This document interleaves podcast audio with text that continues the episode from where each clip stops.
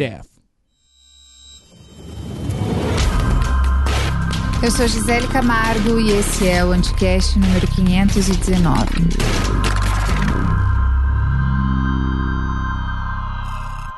Elon Musk comprou o Twitter.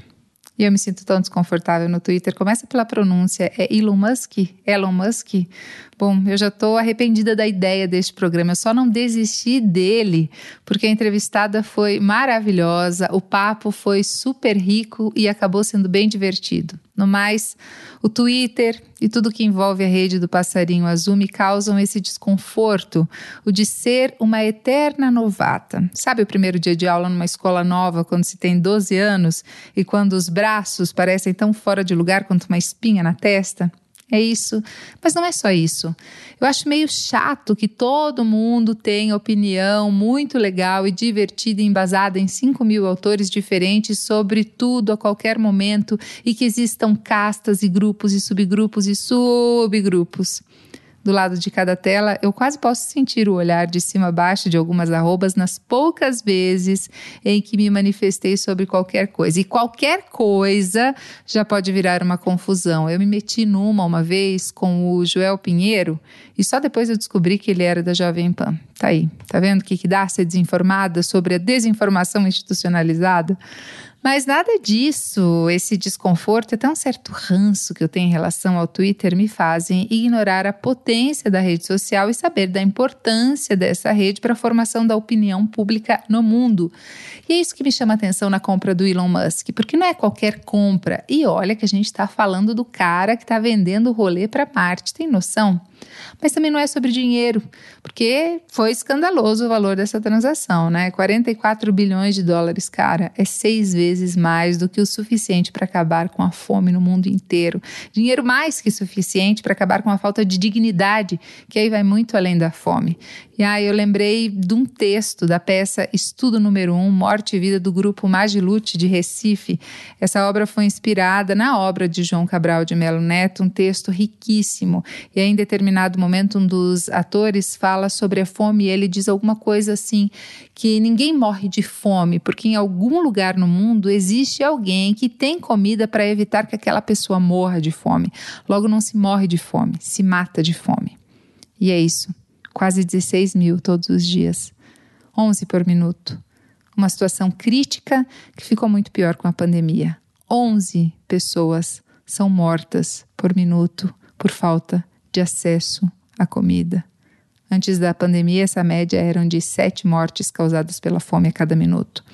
Esses números foram levantados pela Oxfam, que também tem uma outra pesquisa, veja só, que mostra que os 10 homens mais ricos do mundo do braram de patrimônio durante a pandemia. Entre eles, tcharam, o que mais enriqueceu, o que mais ganhou dinheiro, o senhor Elon Musk. Você sente? Porque é isso, quando eu me deparo, quando eu olho para esses dados, parece que eu levo um soco no meio da cara, em câmera lenta, alguma coisa como o Clube da Luta. E só uma coisa, uma, é pior do que olhar para esse abismo econômico e saber que a gente não vai vencê-lo tão fácil, é ver pessoas defendendo o Elon Musk no Twitter. Sério, eu já disse que eu odeio o Twitter e o Elon Musk. Mesmo assim, essa sandice, essa loucura econômica defendida por capitalistas sem capital, olha que ironia, não é a pior parte da aquisição do Twitter por Musk. Até porque esse ano já teve transações mais robustas, mais caras no mercado de tecnologia e informação. Mas dá para a gente ter uma noção da gravidade da coisa quando pessoas como Bia Kicks, Carla Zambelli e Fábio Faria vêm a público comemorar a compra do Twitter por Elon Musk. Vale lembrar que o valor empenhado por Musk nesta transação equivale a quase 20% do patrimônio do muso dos Faria Limers. 20% do patrimônio é bastante coisa, né? Ou seja, tem coisa por aí. Abre aspas.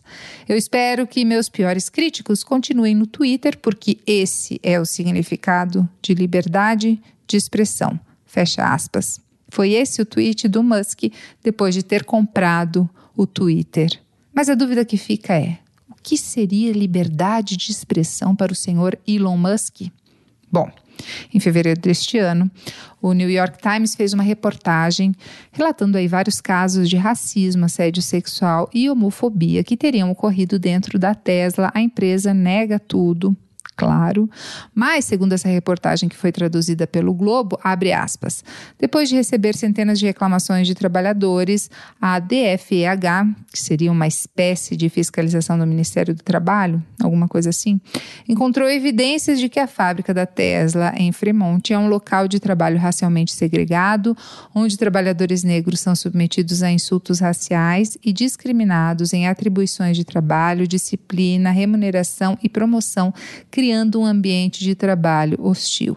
Os fatos deste caso falam por si, afirmou o diretor do departamento em um comunicado. Em outubro do ano passado, a Tesla teve que pagar quase 140 mil dólares a um ex-funcionário negro por causa do assédio racial que ele sofreu entre 2015 e 2016. Óbvio que a empresa também nega esse fato, mas ainda segundo a mesma reportagem, abre aspas, segundo o profissional, que não teve o nome divulgado, os funcionários desenharam suásticas e riscaram um insulto racista em um banheiro, além de espalharem caricaturas depreciativas de crianças negras pela fábrica. Fecha aspas. Crianças negras, insultos. Bom, e só para aproveitar aí o bonde das polêmicas envolvendo Elon Musk, e são muitas e várias, vale lembrar que pelo Twitter o bilionário afirmou que os Estados Unidos dariam o um golpe de Estado em quem quisessem. Ele apagou essa mensagem, mas a gente sabe que apagar uma mensagem tem mais a ver com evitar problemas do que necessariamente com uma mudança de pensamento, né? Falando aí por experiência própria. Bom, Musk escreveu isso com relação à Bolívia na época das eleições presidenciais em 2020. O que, que rola lá? A Bolívia tem a maior reserva de lítio do mundo. Os carros elétricos da Tesla, que são do Musk, usam uma bateria feita com lítio.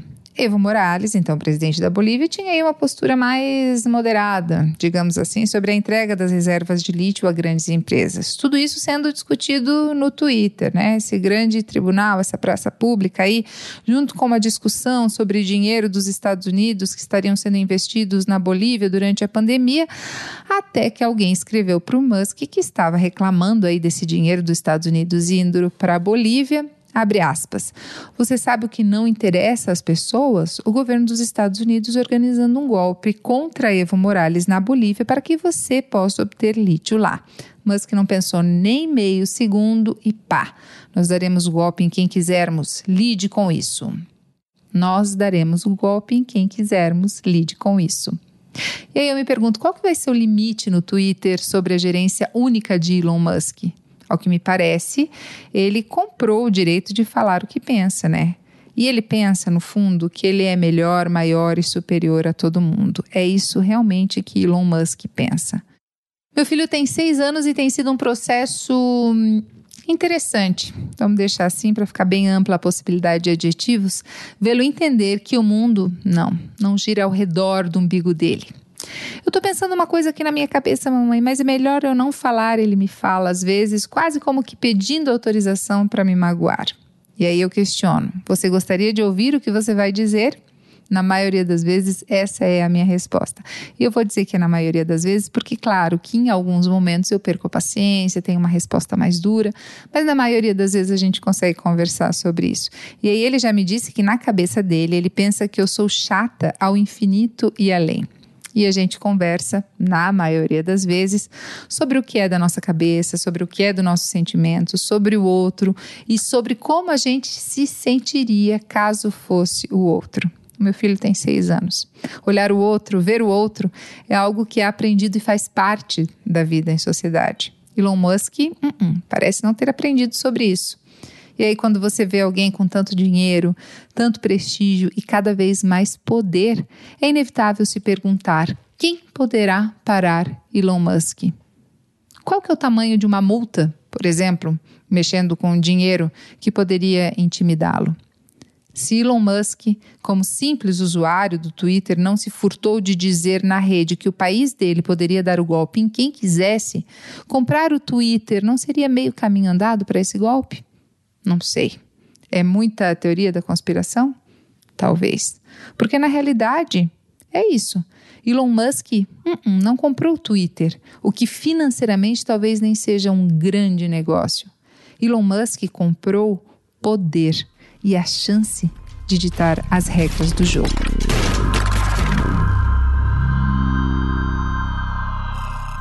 Para falar sobre esse assunto que realmente causou todo um burburinho, né? principalmente no Twitter. Eu converso com ela, que é jornalista, mestre em letras pela Universidade Católica de Pelotas e doutora em letras pela Universidade Federal de Pelotas.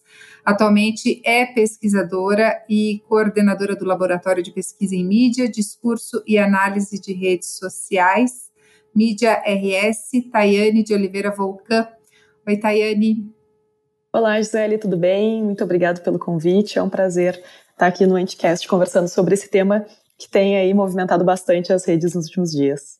É, Tayane, ó, vou ser bem sincera, eu sou uma pessoa que acha o Twitter muito chato. Eu entrei, dizem que eu entrei no Twitter já na fase ruim, né? Que, que não tá, não entrei na melhor fase, que já foi legal, mas eu acho o Twitter muito, muito, muito, muito chato.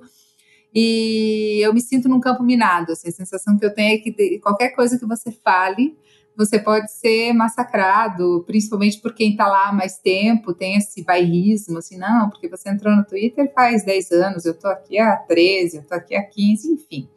É, e esse foi um assunto que também, como tudo, dividiu opiniões por lá. Vamos contextualizar, assim, qual que é a realidade? O Elon Musk, que é um bilionário excêntrico, eu adoro excêntrico para para bilionário, né? Porque eu acho que o fato de ser bilionário já é excêntrico por si só, né? Não tem Exatamente. função social um bilionário, né? É, comprou o Twitter. E aí? Qual que é a situação? Então, é um bilionário por natureza excêntrico, né? Porque o que faz um bilionário? De que se alimenta? Do que vive? O que fazer com tanto dinheiro, né? Então, comprar, por exemplo, uma plataforma e virar o único dono, esse tipo de ir para o espaço são coisas meio que ocorrem aos bilionários, porque de fato eles não têm uma função social nem clara, uh, nem definida e, na verdade, nem útil né, para a sociedade. Mas a história do Elon Musk começa faz algumas semanas já, na verdade, né, que ele está nesse, nessas tratativas e, na verdade, ele depois que foi para o espaço e já tinha conquistado ali um outro campo de tédio ali, tinha matado o tédio dele indo para o espaço, ele começou a entrar em tratativas com o Twitter. E num primeiro momento ele comprou ações do Twitter. Ele comprou umas ações, virou, uh, virou individualmente o maior acionista do Twitter. Uh, nas últimas semanas já tinha sido anunciado né, essa compra de ações, só que não foi o suficiente, porque para o bilionário é, é, nada é suficiente. Né? Tu nunca consegue saciar uh, a tua necessidade de fazer algo mais emocionante. Então, uma vez que ele comprou essas ações, ele iniciou um movimento de compra do Twitter, que num primeiro momento foi levado como piada, como brincadeira. Depois, quando ele começou a a ficar mais sério em relação a essa conversa. O conselho de acionistas do Twitter chegou a afirmar e a se posicionar de forma contrária a essa venda da plataforma, né? Porque não faria, e na verdade não faz sentido. O Twitter é, era uma empresa desde 2015 ou 2016 de capital aberto. Lembrando que o Twitter é de 2006, e sim, o Twitter antes de 2010, 2012 era um pouco melhor. Era aquela plataforma que o pessoal na adolescência, quem é da internet, e veio da, do tempo do IRC, né, que é algo assim pré-histórico já para quem está na internet. O Twitter era aquela plataforma que de microblogging mesmo, né, da época dos 140 caracteres, que o pessoal basicamente narrava a sua adolescência. Era acordei de mau humor, era queria em vez de entrar numa comunidade do, do Facebook ou do Orkut, né, que era quem gosta de dormir só mais 10 minutinhos, era tu tweetar pô, queria dormir só mais 10 minutinhos. Então era uma plataforma muito de desabafo, de conversa, as pessoas se encontravam ali, aí começou a virar uma plataforma de fandoms, as pessoas começavam a se encontrar por interesses compartilhados. Aí começou a ficar um pouquinho chato, porque o pessoal começou a se organizar muito começou a organizar uh, multirões para colocar o restart no topo dos assuntos mais comentados do país. Né? E dali não voltamos mais a um Twitter bacana. Hoje é uma terra de fiscais, basicamente, né? a plataforma de fiscalização de vida alheia. Então é aquela plataforma que tu não pode dizer uh, como eu adoro sorvete de morango, porque vão dizer pessoas que moram em lugares onde o morango é escasso, ou a chuva nessa estação foi muito fraca, a safra do morango foi extremamente afetada, e o que são das pessoas que gostam de sorvete de baunilha ou chocolate, e o que resta para os outros sabores. Então, basicamente, tudo que tu fala no Twitter hoje gera esse grande debate bizarro e sem sentido, né?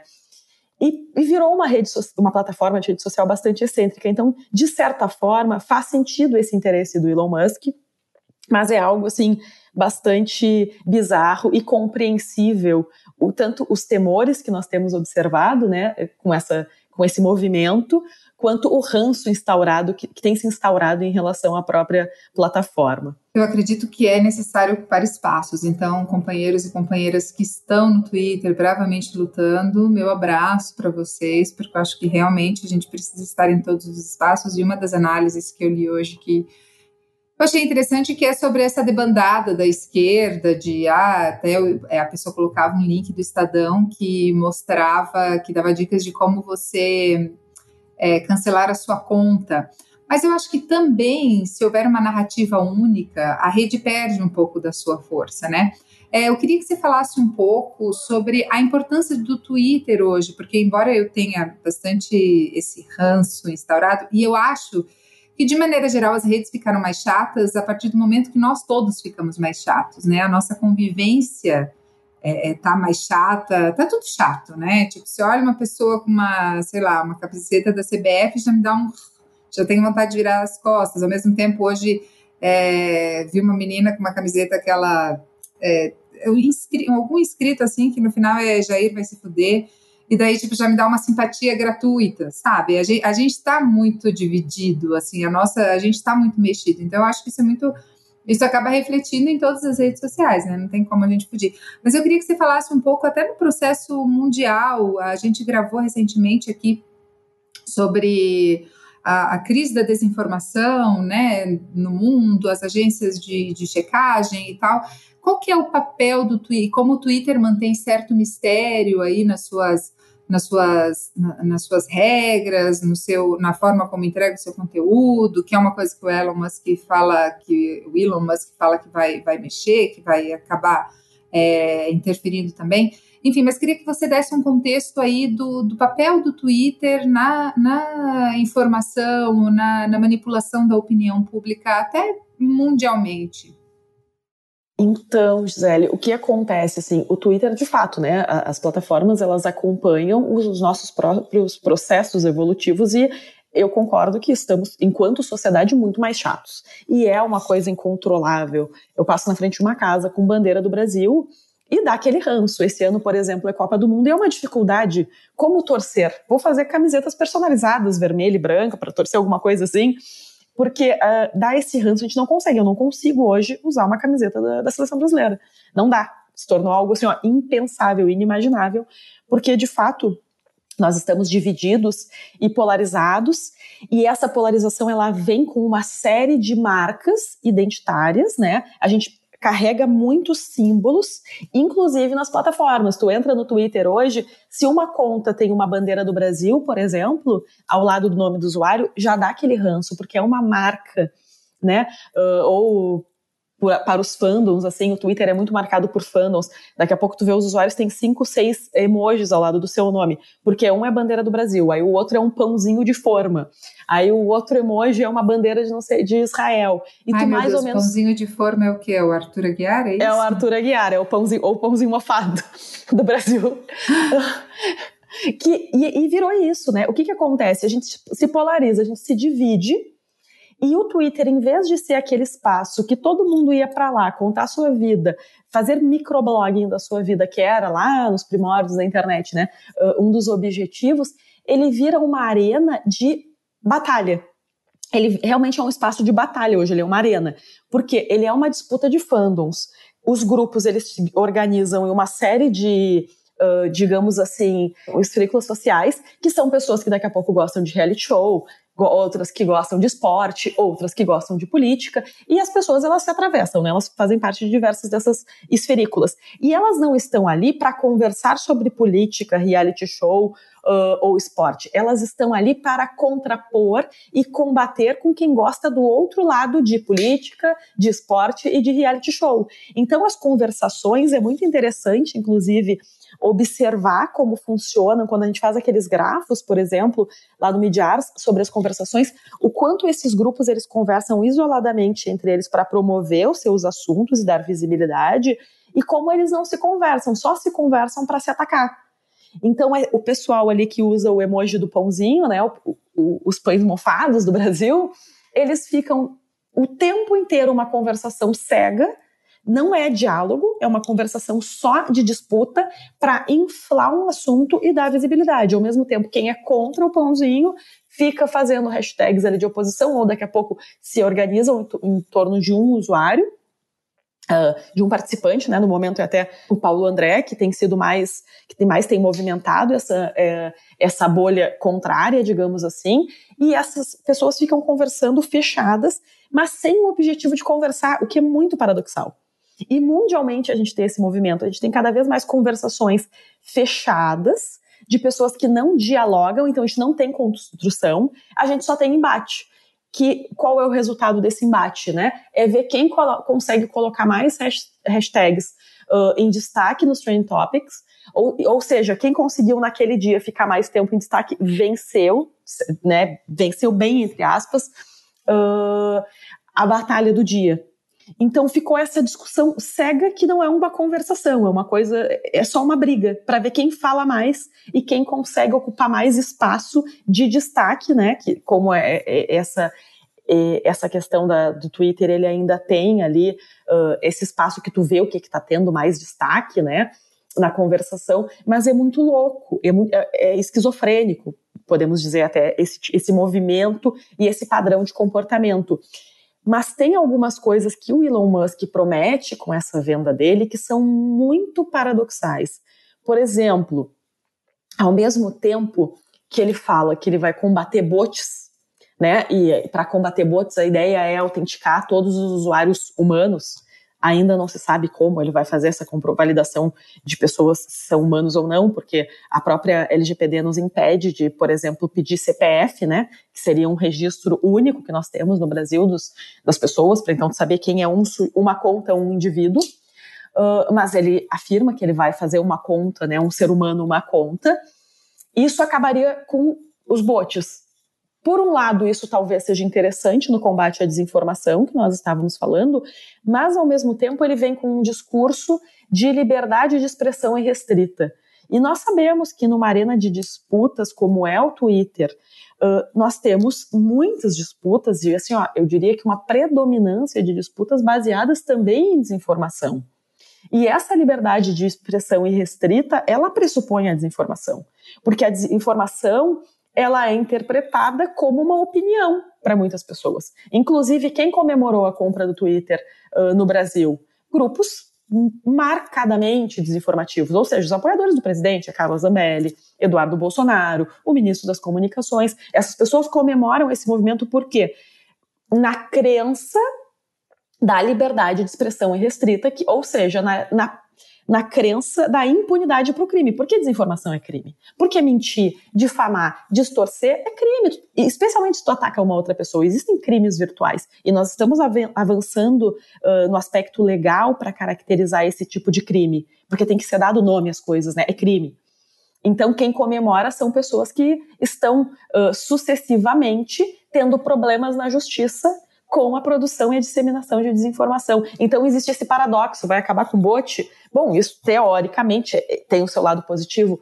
Bom, mas liberdade de expressão restrita, como assim? As pessoas têm que ser uh, responsabilizadas pelos seus atos e saber que não é uma terra sem lei, né? Então, ao mesmo tempo que parece que diz que vai regular algumas coisas, vai virar terra sem lei de outro lado. Então, esse é um dos, dos principais paradoxos que essa, uh, que essa venda tem, especialmente para esse debate da desinformação, que ele funciona de uma forma muito semelhante, não só no Brasil, como no mundo inteiro, né? A Inglaterra sofreu muito com essa questão do, dos discursos em bolha, onde as pessoas não se enxergavam. Teve até o problema todo uh, de abstenção na votação do Brexit, porque as pessoas tinham esse, exatamente esse movimento. Elas não enxergavam que outras pessoas estavam falando uma, algo diferente. Então elas não enxergavam a ameaça da aprovação do Brexit.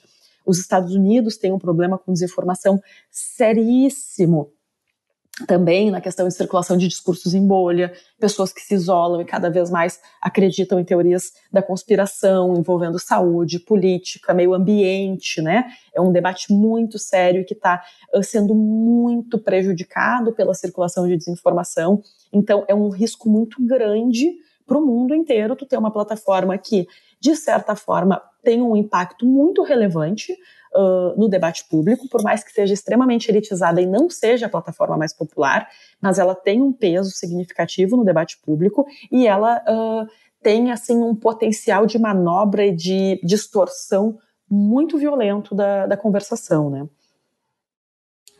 É, o Elon Musk tem alguns posicionamentos, né, o conceito dele de democracia, inclusive ele, né, ele, ele já disse, acho que ele gravou um TED Talks em que, no qual ele fala que era contra o banimento de pessoas, como logo após o Trump ter sido banido do, do Twitter, né, o Twitter hoje ele não tem regras muito claras, né, não, não é, a gente não sabe muito como ele faz a entrega de conteúdo, né.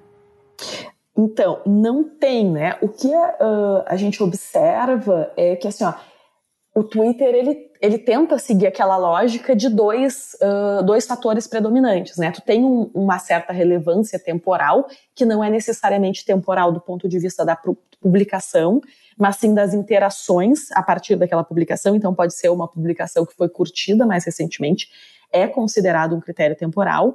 E nós temos também o critério da relevância, que é um critério muito problemático, né, que o, o Facebook também utiliza, que é o que, que é mais relevante para aquele usuário. E relevância é baseado tanto nos assuntos uh, mais relevantes no momento na rede, quanto os assuntos semelhantes a outros que o usuário curte ou interage. E isso uh, nos conduz a quê? A formação dessas bolhas, a essa invisibilidade do outro lado, né? A, a cada vez mais isolar os discursos e reduzir capaci a capacidade e o potencial de debate das pessoas. Então, o contraditório ele, ele vai sendo apagado, porque as pessoas, a gente só vê quem a gente gosta, a gente só vê o que a gente gosta, e as pessoas e as pessoas que pensam de maneira diferente de nós, elas também só enxergam aquelas coisas que elas gostam. Isso são alguns balizadores. Não há uma transparência, né? Os critérios não são totalmente claros, mas isso são uh, pistas que a gente observa até a partir do comportamento das pessoas que a gente coleta. Só que o Twitter ele ainda tem uma vantagem muito grande em relação a outras plataformas, que, uh, e inclusive é um, do, dos nossos, enquanto pesquisadores, né, a comunidade de pesquisadores é um dos nossos maiores temores nesse momento, que é o Twitter ainda é a plataforma mais aberta e acessível. A gente tem uma uh, um potencial e uma capacidade de coleta de dados muito boa muito relevante, que nos permite mapear muitos desses comportamentos e compreender um pouco, uh, pelo menos o debate público, se não os algoritmos da plataforma, mas os desdobramentos também desse algoritmo e da própria sociedade através da sua conversação. Como isso vai ficar a partir de agora é um grande questionamento que nós não temos.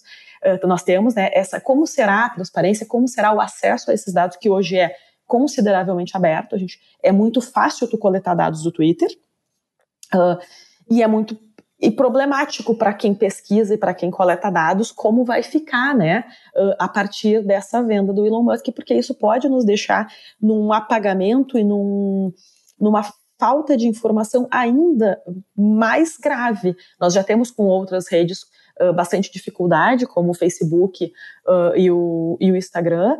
O YouTube é complicado, até tem como coletar, é um pouco mais chatinho pela, pela própria uh, estrutura da plataforma, né? Mas o Twitter era mais amigável. Como vai ser a partir de agora? É muito difícil, porque sem informação é mais difícil ainda da gente educar as pessoas e da gente identificar e combater os problemas sociais, né, como a desinformação. Então é, é um temor muito grande que nós temos nesse momento. Mas aí não seria um, um, cumprimento de promessa que é abrir justamente os algoritmos, né? Seria algo meio revolucionário aí por parte do Elon Musk, né? Mas perceba o, o, o paradoxo que é abrir os algoritmos é uma coisa. Acesso a dados e coleta de dados não necessariamente significa a mesma coisa ele pode abrir os algoritmos para a gente compreender como está sendo as conversões. Ó, os nossos critérios são esses. Beleza, agora para tu coletar, para tu ter acesso de API para coletar, não necessariamente isso vai continuar como é hoje, que é aberto. Ou até para monetizar, né? Como bom Ou. Porque uma das coisas que eu gosto, uma das poucas vantagens que eu vejo no Twitter é o menor número de publicidade, né? Menor número de publicidade. Uh, também tu consegue silenciar aquelas publicidades mais irritantes, que nas outras redes tu até tenta, mas não funciona, né? Elas continuam aparecendo pelo resto da tua vida. Uh, tu não pode deixar ninguém fazer nenhuma busca no teu celular, senão daqui a cinco anos tu vai estar recebendo anúncio de algo semelhante à busca feita no teu celular. Uh, só que essa questão da monetização ela pode ir além, ela pode, por exemplo, o próprio Facebook, a gente sabe que vendia dados, vende barra vendia dados, né? Depois do escândalo da Cambridge Analytica está um pouco mais obscura essas transações, mas o que nos garante que daqui a pouco o Twitter não vai fazer a mesma coisa? Para nós pesquisadores, para conseguirmos acesso a dados, vamos ter que comprar. Só que daí nós temos que lembrar que estamos num país que não, a, a, ciência é aquilo, é feita por, praticamente por amor, né? Eu, como pesquisadora, posso falar com tranquilidade que nós fazemos ciência por amor. A gente trabalha e daí, quando a gente ter, sai do nosso trabalho normal, da nossa rotina de trabalho, nós chegamos em casa e utilizamos os nosso, o nosso tempo extra, os nossos finais de semana para fazer pesquisa, porque a maioria dos pesquisadores hoje no Brasil tem muita dificuldade de conseguir uh, fazer pesquisa. Inclusive, isso é um projeto não só do Ministério de Ciência e Tecnologia e do Ministério da Economia desse governo, como do próprio Ministério da Educação, que tem uh, os professores, por exemplo, uh, da rede federal, né, que ainda são os, das universidades federais, principalmente, que são grandes pesquisadores e que são os, os principais pesquisadores que conseguem, no seu trabalho também, fazer pesquisa, estão tendo a sua carga horária cada vez mais estrangulada para não ter justamente tempo para pesquisa. Né? Então, o desincentivo é, é violentíssimo. Por quê? Porque não conhecem um bom pastor. Se conhecessem um bom pastor e pagassem em ouro, estavam aí com a carga reduzida, estavam fazendo bons negócios. Vocês que não entendem network, tem que ir na igreja fazer network. É o paradoxo da ciência inimiga da religião, né? Daí é, nós acabamos excluídos do bolo. É, mudou tudo agora. Agora estamos mudando aí esse conceito, tá tudo errado. Vamos ter que reavaliar aí para poder continuar fazendo trabalho. Eu sou casada com um pesquisador e eu sei como é a, a luta e a vida e a, o sofrimento e o tempo e tudo que envolve. Realmente está muito muito mais complexo, muito mais triste, muito mais sofrido, muito mais como tudo, né? Como viver no Brasil, assim, sair na rua, é triste. entrar no Twitter, não tem. Eu acabei de ver antes de a gente começar, tava é, correndo, eu falei, ah, o brasileiro está mais deprimido, segundo dados do Ministério. Eu, ah, vá, Sério. Eu, né? eu tava lendo também essa matéria e digo, mas é óbvio, como não estar? Estranho seria se, se não estivéssemos, precisaríamos ser estudados, porque assim, é a cura para depressão é o brasileiro. Porque não se é? o brasileiro não estiver deprimido nesse momento, ninguém mais se deprime. Uh, mas é? e, então e, e, compreendes também, né, o quão assustador é para o pesquisador brasileiro imaginar daqui a pouco uh, ter mais uma barreira, né? Porque o quão valiosos são dados ainda uh, consideravelmente públicos como esses que nós temos do Twitter e a ameaça que representa qualquer tipo de mudança nesse, uh, nessa política de acesso, né? Isso é algo que é muito assustador e não só para nós, é claro que para nós que coletamos dados diariamente, isso é muito uh, importante, a gente percebe isso mais rapidamente. Mas para a sociedade como um todo, isso tem efeitos e desdobramentos que vão desde compreender os, uh, os movimentos os próprios movimentos internos da sociedade, questões eleitorais, questões políticas, essas leituras que a gente consegue fazer ao longo do tempo, nós fazemos graças a dados, nós precisamos de dados para fazer isso, né? Então é, é um temor bem, bem grande que, que, que temos nesse momento bem consistente, ainda mais se tratando de uma pessoa como Elon Musk, e eu não posso deixar de falar, eu estava ouvindo o Nerdcast, fez um programa muito legal sobre, sobre Elon Musk e o Twitter, falando de todas as regras como investidor, e daí eles estavam falando sobre essas regras é, do mercado mesmo, de que quando você compra, você tem que anunciar e tal. E ele já quebrou várias regras, né? Tipo, não é de hoje, né? Da, da vida toda, enfim, é, é algo bastante. Mas aí a gente pergunta é, é, é, quem poderá parar essa pessoa? Não é mesmo? É, teve um Twitter que viralizou ontem, até do meu sobrinho, que está sendo processado pelo velho da Avan. Por favor, assina abaixo assinado para apoiá-lo. Ele, o velho da Avan tem 100 mil reais dele, coitado. Ele é, é, é, um político de coração, ele é presidente do PSOL em Santa Catarina, Leonel Camazão, mas ele fez um Twitter que que viralizou ontem, que falava assim: Elon Musk poderá anunciar a compra do Twitter hoje por 43 bilhões de dólares. O valor é seis vezes maior do que o necessário para acabar com a fome do mundo, segundo a ONU. Bilionários não devem existir jamais, né? Concordem em gênero, número e grau, e nesse caso, genética. É, mas eu me pergunto: quem poderá parar esta pessoa e por que porque ele não só queria ser o sócio majoritário do Twitter, que ele já está nesse movimento faz tempo, né? E ele tem essa coisa do mercado de dizer, ah, vou comprar uma ação, não vou, e daí eu, ele, a, a influência dele no mercado e como ele publicizando os possíveis próximos passos, ele mexe com todo o esquema, com toda a economia mundial, assim, é um negócio é, sério, ele parece o, sabe, o riquinho, assim, tipo, quem, quem poderá parar essa pessoa, né? E aí você vê qual, se pergunta qual que é o interesse dessa pessoa em comprar uma plataforma, em comprar uma rede social, em ser dona única e, tipo, ele é o único dono, né? Não tem ninguém que pode dizer, olha, cara, eu acho que isso aí não, eu vou dar o meu voto contra aqui, não, eu acho que isso não. Não, ele é o único dono. E aí você se pergunta qual que é o interesse dessa pessoa em ter uma, uma rede social para chamar de sua? É, eu nunca, eu tenho uma dificuldade de acreditar que o interesse, de alguma maneira, ele tem algo bom por trás, né? Porque como o próprio tweet uh, do seu sobrinho que comentasse agora, se um bilionário ele acordasse entediado e resolvesse fazer algo para melhorar o mundo, ele poderia acordar entediado e tentar acabar com a fome do mundo. Né? Se, se, a intenção dele fosse positiva, fosse boa, fosse melhor, tornar o mundo um lugar melhor, eu tenho certeza que se acabasse com a fome, o mundo já seria muito melhor, com muito menos dinheiro. Né? O investimento Fica seria muito menor. Fica aqui a nossa sugestão, só um parênteses, lance uma corrida. Vamos lá, quero que tem, quero ver soluções, tem 48 horas para fazer um esquema de distribuição melhor da comida mundial. Vamos lá, um, dois, três e já, né? Mas não é cara não é, não rede social.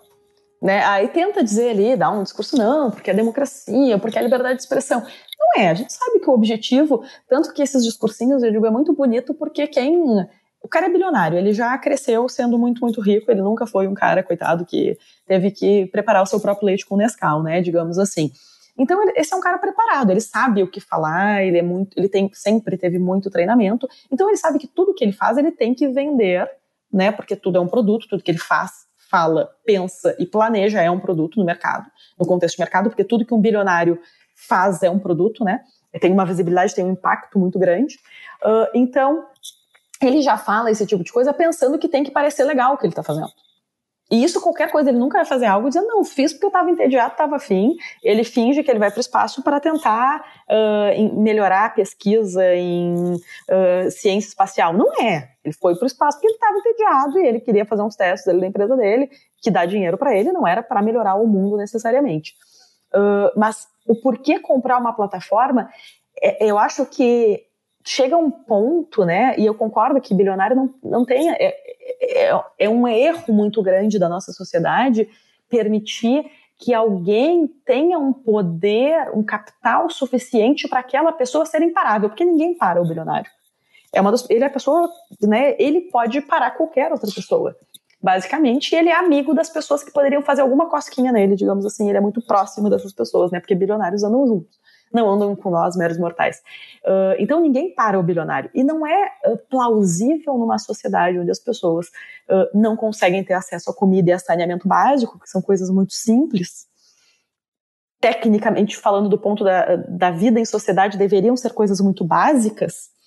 E alguém ter o poder de, por exemplo, movimentar ou fazer o mercado, uma pessoa sozinha, né, ter esse, essa capacidade de qualquer movimentação sua modificar o mundo inteiro, impactar o mundo inteiro, ou daqui a pouco comprar uma plataforma de rede social que tem um impacto no mundo inteiro, que impacta eleições pelo mundo, que impacta uh, o consumo pelo mundo, que impacta, por exemplo, a cultura, porque o Twitter é um grande espaço de organização de fandoms de música, por exemplo.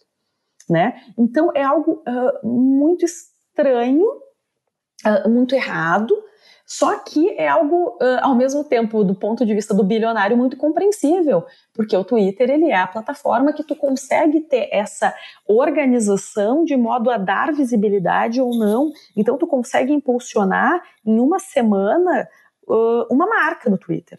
Porque o mundo inteiro vê os trending topics. Né? Tu consegue manipular a sociedade e o próprio capitalismo de uma maneira muito insana com uma plataforma como o Twitter.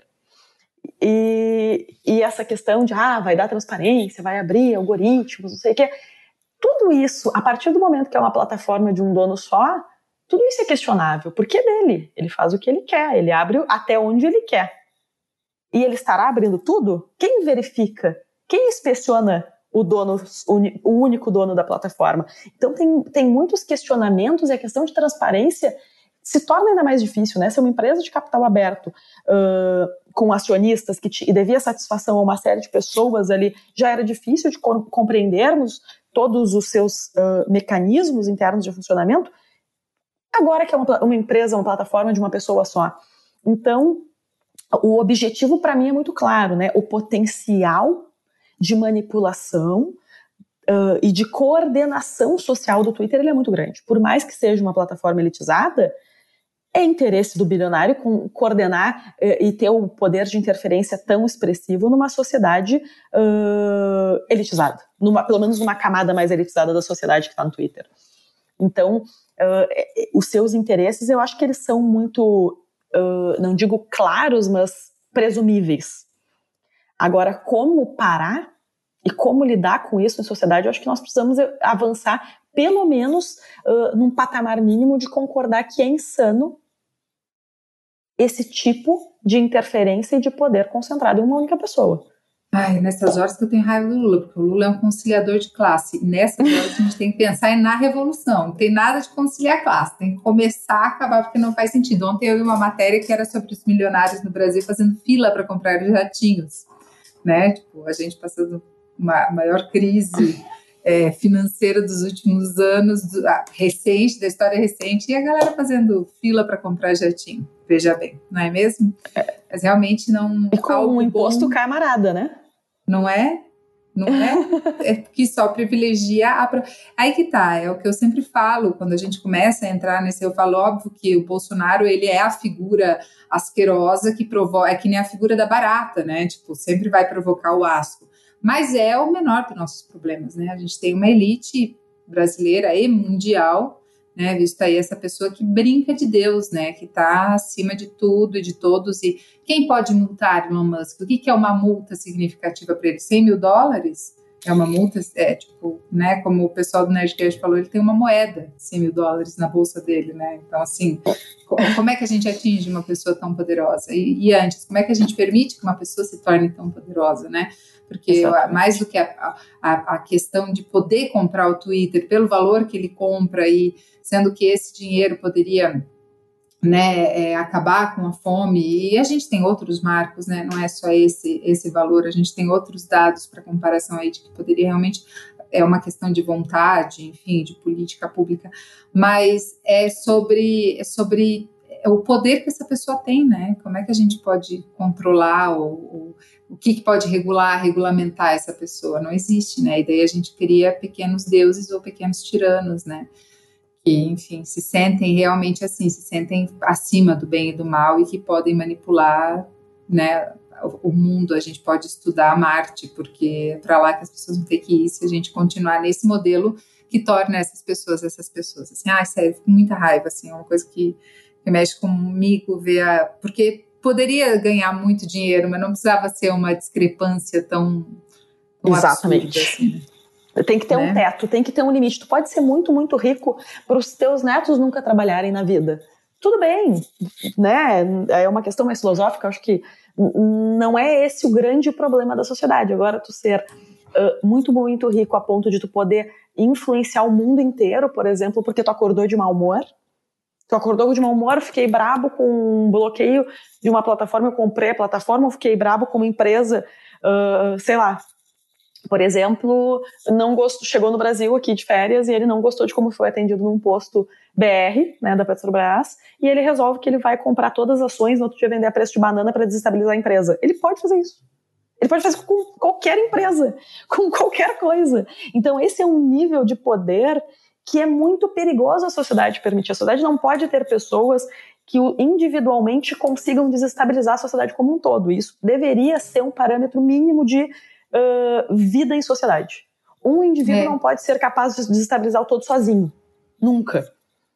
Mas e aí, como é que a gente faz o caminho reverso, né? Como é que a gente volta para esse momento em que essa pessoa, para que uma pessoa não ah. tenha tanto poder, né? Porque realmente são poucas pessoas, né? Eu gosto muito, eu sempre trago aqui um vídeo da Rita Von Hunt e ela fala isso na cara do Thiago Abravanel e, tipo, mais uma, uma galera, assim, que que são poucos os bilionários no mundo, né? E um dia as pessoas vão se revoltar, porque essa, essa situação não vai se sustentar. Gente, quando a gente tem um aumento da fome, a gente volta para questões mais primitivas, né? E aí, como é que a gente vai fazer, né? Realmente são poucas pessoas que dominam tanto ou que têm tanto dinheiro que seria o suficiente para solucionar o problema, boa parte do problema de todas as pessoas do mundo, né? É Enfim, é, você acha que dá tempo para que uma mudança no Twitter influencie nas nossas eleições desse ano? Eu acredito que não muito, porque uh, pelo que se espera, essa negociação, né, ela foi efetivada ali com a oferta e a aceitação da oferta, mas ela tem um trâmite legal, né? Ela tem um trâmite, inclusive, regulatório agora, que precisa ser cumprido. E a perspectiva é que esse trâmite se encerre até o final do ano. Provavelmente até o final do ano, ou seja, pode ser que chegue a 2023, mas provavelmente até o final do ano. E esse é um momento mais sensível, normalmente, para essa para esse tipo de movimentação tão grandiosa, né, como a venda de uma plataforma inteira para uma pessoa.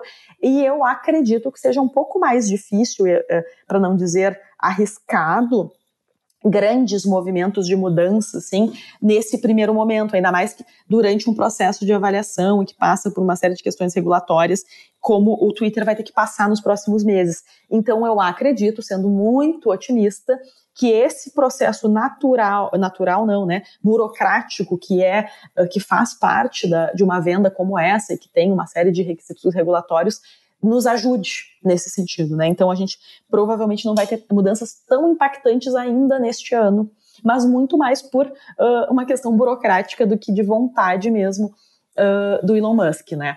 Acredito. Pode ser que ele resolva não tá nem aí para esses protocolos regulatórios que ele precisa cumprir. É aquilo, né? É um bilionário, bilionário é excêntrico por natureza, e pode ser que ele resolva comprar briga com uh, agências regulatórias do mundo inteiro, que ele vai ter que cumprir uh, certos requisitos, né? Pelo menos nos países onde o Twitter é uh, oficialmente utilizado e tem representação legal e, e, uma série de coisas assim. Mas eu acredito que não vai ter tanta mudança assim.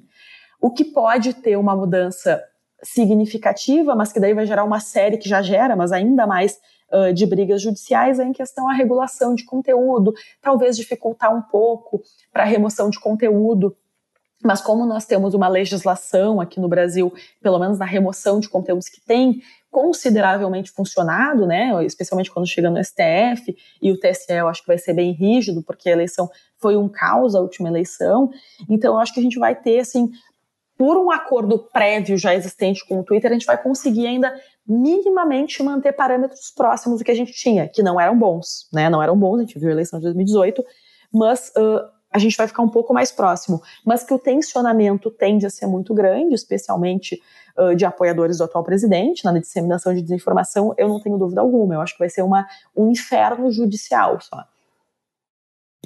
Sim. E você acha que a gente vai ter uma debandada da esquerda do Twitter, como a gente já viu alguns, alguns movimentos e tal? 2018 a gente teve o pessoal abandonando o Facebook, e aí o que acontece é que hoje você entra no Facebook, a sensação que eu tenho né, que é um pessoal mais velho, que é ali, tipo, entre receitas e, e curas caseiras. Eu acompanho muito o Facebook pela minha mãe, que tem 84 anos, e estou sempre regulando ali o que ela está acompanhando, né? Eu falo, para que, que a senhora vai ver isso? A senhora vai sofrer, porque é sempre tragédia e tal, às vezes umas coisas que nem são verdade. Mas, é, e vejo uma. A sensação que eu tenho é que há uma. Um, um, que a direita ocupa aquele espaço, né? É, até e é um espaço mais propício à propagação de fake news, porque tem esse público mais velho, que está mais distante aí dessa, dessa realidade. Você acha que a gente vai ter uma debandada do Twitter? Eu acredito que não. Claro, depende muito das mudanças, né, que o Elon Musk vai, vai acabar impondo na plataforma, mas eu acredito que não, porque o público do Twitter ele é muito fiel, ele é muito fidelizado, assim, né? É um público que tem ali um comportamento de grupo muito forte, então uh, há uh, muito. Uh, é um, público que faz muita questão, por exemplo, de fazer, de colocar hashtag. Inclusive o pessoal de esquerda faz questão de estar ali promovendo, assim, organizadamente, né, enquanto militância, os seus conteúdos, as suas divulgações. Então eu acredito que num primeiro momento, pelo menos, a tendência é resistir.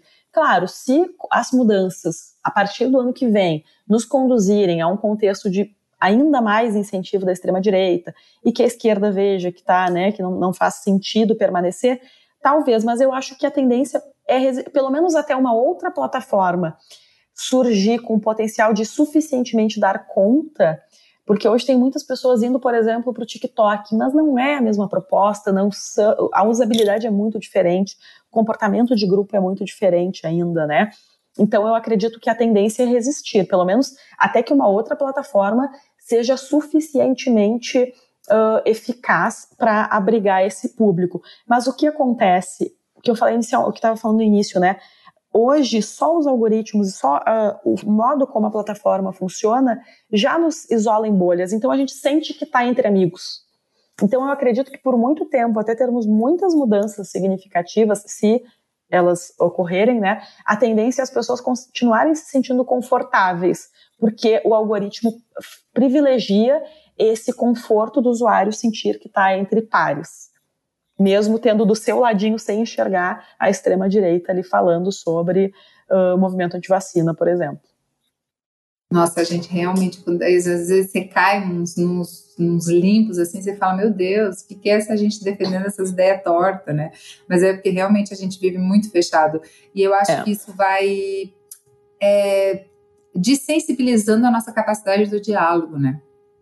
Exatamente, uh, porque aquilo, tu entra, eu, eu brinco que a extrema-direita ela funciona como um túnel, né? As pessoas uh, que se radicalizam, ela, elas entram num túnel. No início, elas entram daqui a pouco, porque lá em 2016 elas estavam bravas que a gasolina estava 2,80.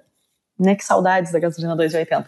Elas uh, estavam furiosas com aquilo e elas começam a se aproximar de outras pessoas que pensam isso, mas também pensam que a empregada doméstica viajar de avião é um absurdo. E a outra que pensa que o filho do pedreiro não pode estar na universidade com seu filho. E essas pessoas vão convivendo e convivendo e convivendo, e vai parecendo cada vez mais plausível esse, uh, essa inconformidade do amiguinho que está ali, né, na mesma bolha, na mesma câmara de eco, digamos assim. E quando essas pessoas, daqui a pouco, dois, três anos convivendo, elas saem do outro lado do túnel anti-vacina achando que só rico tem que andar de avião, achando que o aeroporto está parecendo uma rodoviária, como nós já vimos pessoas, esse tipo de comentário preconceituoso e pequeno, né? Uh, mas as pessoas saem lá do outro lado, entraram ali por uma inconformidade com o preço da gasolina e elas acabam pelo convívio e pelo comportamento de grupo saindo do outro lado do túnel completamente radicalizadas, né? E é um, esse é um dos principais problemas que nós temos uh, em relação a essa questão do algoritmo, de organizar as pessoas por preferência, é que começa a ser plausível esse tipo de discurso, porque tu tá cercado por esse tipo de discurso. E tudo aquilo que tu ouve diariamente, tu vai te desensibilizando.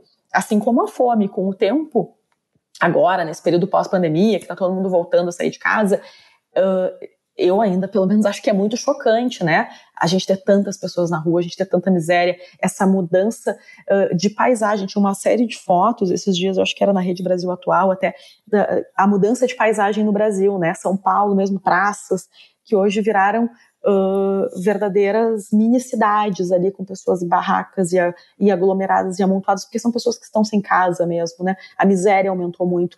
Mas isso daqui a pouco começa a ser a paisagem de todos os dias E as pessoas começam a acostumar com isso. Então, esse processo de se acostumar, esse de sensibilizar, ele vai nos desumanizando de diferentes maneiras, seja na rua, seja no discurso numa plataforma de rede social, né? E isso é muito perigoso sempre. Eu acho que uma das coisas que mais tem me chocado nas redes sociais ultimamente, eu não paro de me cansar. Hoje e essa imagem está muito na minha cabeça, que foi um, um homem e, e, aqui em Curitiba, de onde eu falo, todos, toda vez que você para no sinaleiro tem alguém pedindo, mas hoje tinha um cara com cartaz escrito fome, não foi a primeira vez que eu vi, mas é uma coisa que sempre me, me choca, assim, sempre me traz uma dói, né? muito, é, dói e fica, é, me incomoda, assim, é uma coisa que me incomoda muito, porque eu acho que com fome não tem nada que se negocia, assim, tipo, fome é, quem tem fome tem pressa, né? Mas uma coisa que tem me incomodado muito nas redes sociais é ver, por exemplo, é, o pessoal se levantar para defender o Elon Musk. Né, o meu sobrinho que está sendo processado pelo velho da Avan, que está pedindo 100 milhões para ele, porque ele divulgou informações e, e, falou, né, ele é de Santa Catarina, então tem várias questões do, do, do, do velho da Van é, em na praia, em Florianópolis, enfim, fazendo, fez um chuveiro no formato bizarro que são as lojas dele, né? Que a crise é estética, né? Antes de mais nada. É. é. E aí pedindo 100 mil reais, tipo, uma coisa absurda. Mas aí a galera entra no Twitter para defender o velho da van. A galera entra no Twitter para defender o Elon Musk. Tipo, uma galera que nunca vai ter mil reais na conta sobrando sabe? Que não, não sabe o que é olhar para a conta e ver mil reais, está defendendo um cara que tem bilhões, um cara, o outro que está ganhando em cima desse governo que tipo teve um aumento de, de, de, de, de patrimônio surreal e nitidamente ilícito, assim, é sonegação fiscal, sabe? Tipo que o cara teve muita vantagem com o discurso que ele levanta e com o presidente que ele tem mantido porque é, é vantajoso pessoalmente e aí é, a galera levanta e, vai defender essa pessoa? O que come, onde, não, o que come, onde vive, por que tem que fazer um Globo Repórter sobre o, o, defensor de bilionário? O que leva uma pessoa a defender alguém que ninguém consegue nem mesmo parar? Essa pessoa não precisa ser defendida. Não precisa mesmo. Se tem alguém que não precisa ser defendido, é o Elon Musk. Não é? Não há multa, não há rescisão, não há nada que abale minimamente o que ele tem, né? Nada que faça ele mexer um fio de cabelo, que faça ele criar uma ruga de preocupação hoje, no mundo. Nossa, ele tá muito bem, obrigada, né? Inclusive para é. dar um nome bizarro pro filho e dizer que foi um gato que passou no. A, teclado. no, não é que passou no teclado, enfim. Ele não, ele não tá nem aí para sua existência, ele tá vivendo muito bem. Inclusive, quando a sua existência não for mais possível nesse mundo, ele estará em Marte, porque ele já começou um movimento há muito tempo para ocupar o país, eu ia dizer o país vizinho, mas não, o planeta vizinho. Uh, mas só finalizando sobre essa questão de defender bilionário, uh, normalmente está muito associado, assim como o próprio velho da van, né, está muito associado com um problema de educação profundo que a gente tem, né, Edu especialmente educação em ciências políticas e, so e ciências sociais. No Brasil, que é as pessoas... Classe. As pessoas defendem por quê? Defendem que o cara é bilionário porque ele trabalhou para ser bilionário. Defendem que o velho da van enriqueceu porque ele trabalhou para isso, sem perceber que não é assim que tu vira bilionário. Porque as pessoas não sabem como tu te torna bilionário uh, na estrutura uh, social e econômica que nós temos imposta. As pessoas não conseguem perceber que não, tu não vai virar bilionário se tu trabalhar muito. Não vai. Não é assim que acontece. E elas defendem porque tem esse apagamento, essa incapacidade de compreender as estruturas sociais, as questões de classe que permeiam as relações sociais. Então, nesse apagamento, as pessoas colocam numa posição bizarra de defender quem? Me desculpa, meu amigo, mas do ponto de vista uh, social, é ruim para ti alguém ser tão rico e é ruim para ti o velho da van tá ficando tão mais rico, porque ele estando tão mais rico, sabidamente, ele tem condenações né, por sonegação fiscal, tu está pagando mais impostos para ele estar tá pagando menos.